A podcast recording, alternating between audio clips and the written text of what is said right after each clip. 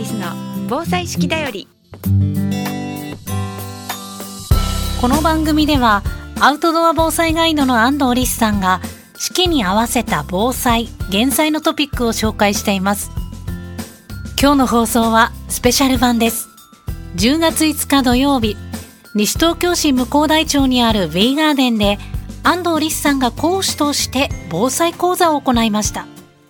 アウトドアから学ぶ家族を守る子供を守る防災講座。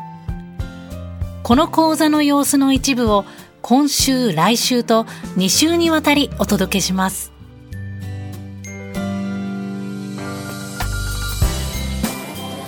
安藤リスの防災式だより。この番組は有限会社志村ペットセーバー株式会社デコス日本ボレイト株式会社坂本助産所の提供でお送りします。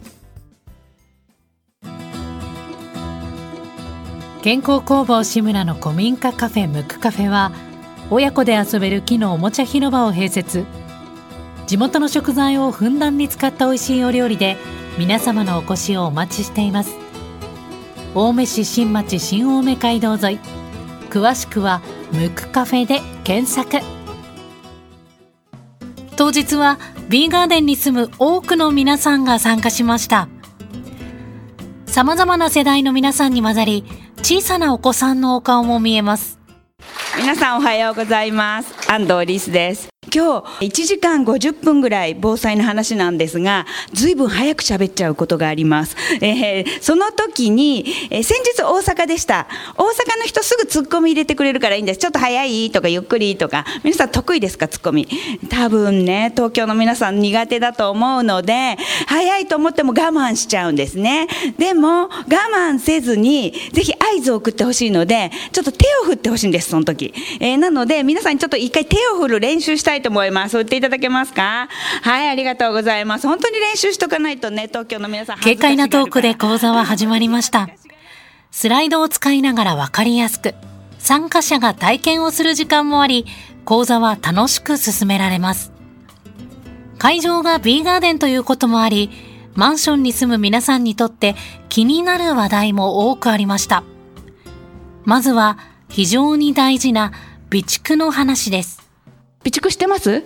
マンションは上層階に行けば行くほど多めに備蓄しろというふうに言われてます。エレベーターが止まると取りに行けないから。なので、10日分ぐらいの備蓄は必要だというふうに言われています。普段の食べてるものをそのまんま使えるのが一番いいです。冷蔵庫の中の食材をそのまま使えるように、地震でとにかく冷蔵庫倒れないようにしておいて、冷蔵庫、冷凍庫はぎゅうぎゅうに詰めた方がよく冷えます。ですので、ジップロックに水水を入れて氷をたくさん作っておいてください。そして災害時その氷を保冷剤として冷蔵庫に移します。そうするとお肉でも夏場1日冬場3日ぐらい蓋開けなければ持つので今日から、えー、冷凍庫が開いてたらなんか詰めてください。水やら冷凍食品、ね、あの隙間を開けずに。まずそこから食べていく。でいつも食べてる肉からまず食べていくとかね。生ものから食べていく。そして最後はそれでは足りないようなもので備蓄していくって言っていつも回してるものだったら使いやすい。そしてあの美味しいもの備蓄しても全然構わないんです。で高い缶詰でも美味しい缶詰とか出ています。例えばここ黒潮町の缶詰会社とかはピエール・エルメさんに監修をしてもらい地元食材を使い灘大アレルゲン不使用で土佐八金地鶏のバルサミコ仕立てとか、えー、黒潮オイルのゴロッとカツオとかねそういうものを使ったりとかしていてで値段650円。高いけど高いものを備蓄してるといいこともあって絶対みんな賞味期期限内に食べるんです。フリーズドライも今時のフリーズドライどんどん進化していてとんかつの卵とじとかもできたりしています。固形物もできます。であとこういったマンション同士でみんなでベーコン作りをしたりとかベーコン保存食です、えー、それからあとお味噌をみんなで作ってみたりとかね梅干しをみんなで作ったりとかして保存できるものを備蓄してる。そういうのだったらやりやすいよっていうのがあったりするのでベーコンや梅干し味噌といった保存食を作るお隣さんと楽しみながら災害の備えができる。これもいいですよね。続いては地震が起きた時の揺れ方。地震が起きたらどうするかというお話です。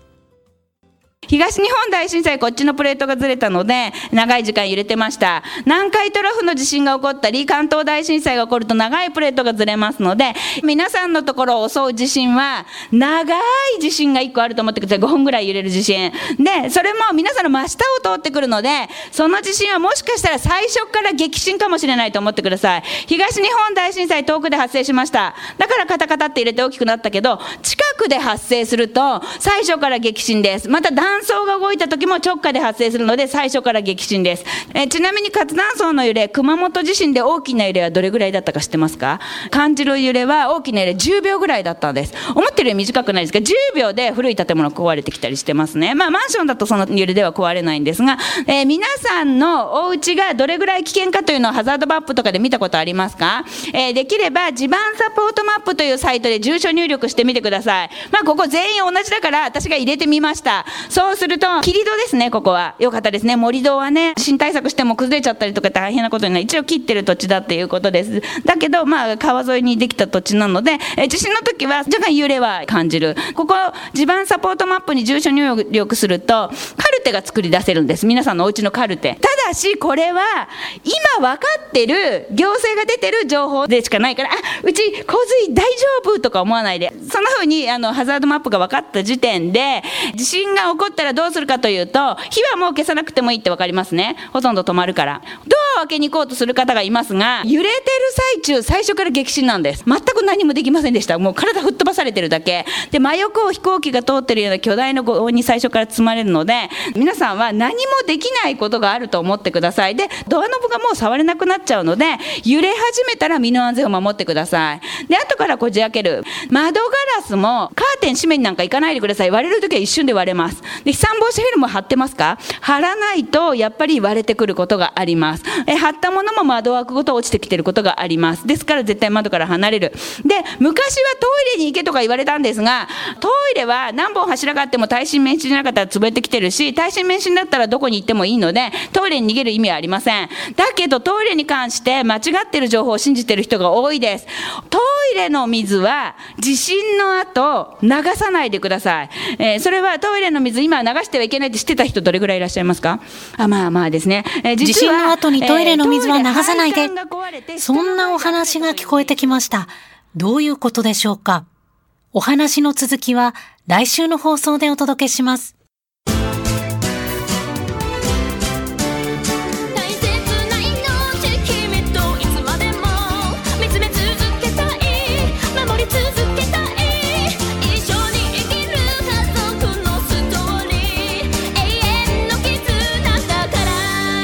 ペットの救急法ならペットセーバーズ。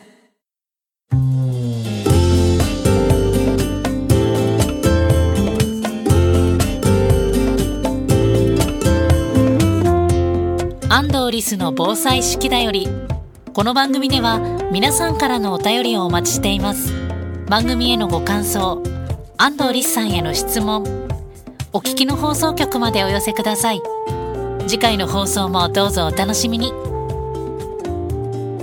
安藤リスの防災式だよりこの番組は有限会社志村ペットセーバー株式会社デコス日本ボレイト株式会社坂本助産所の提供でお送りしました。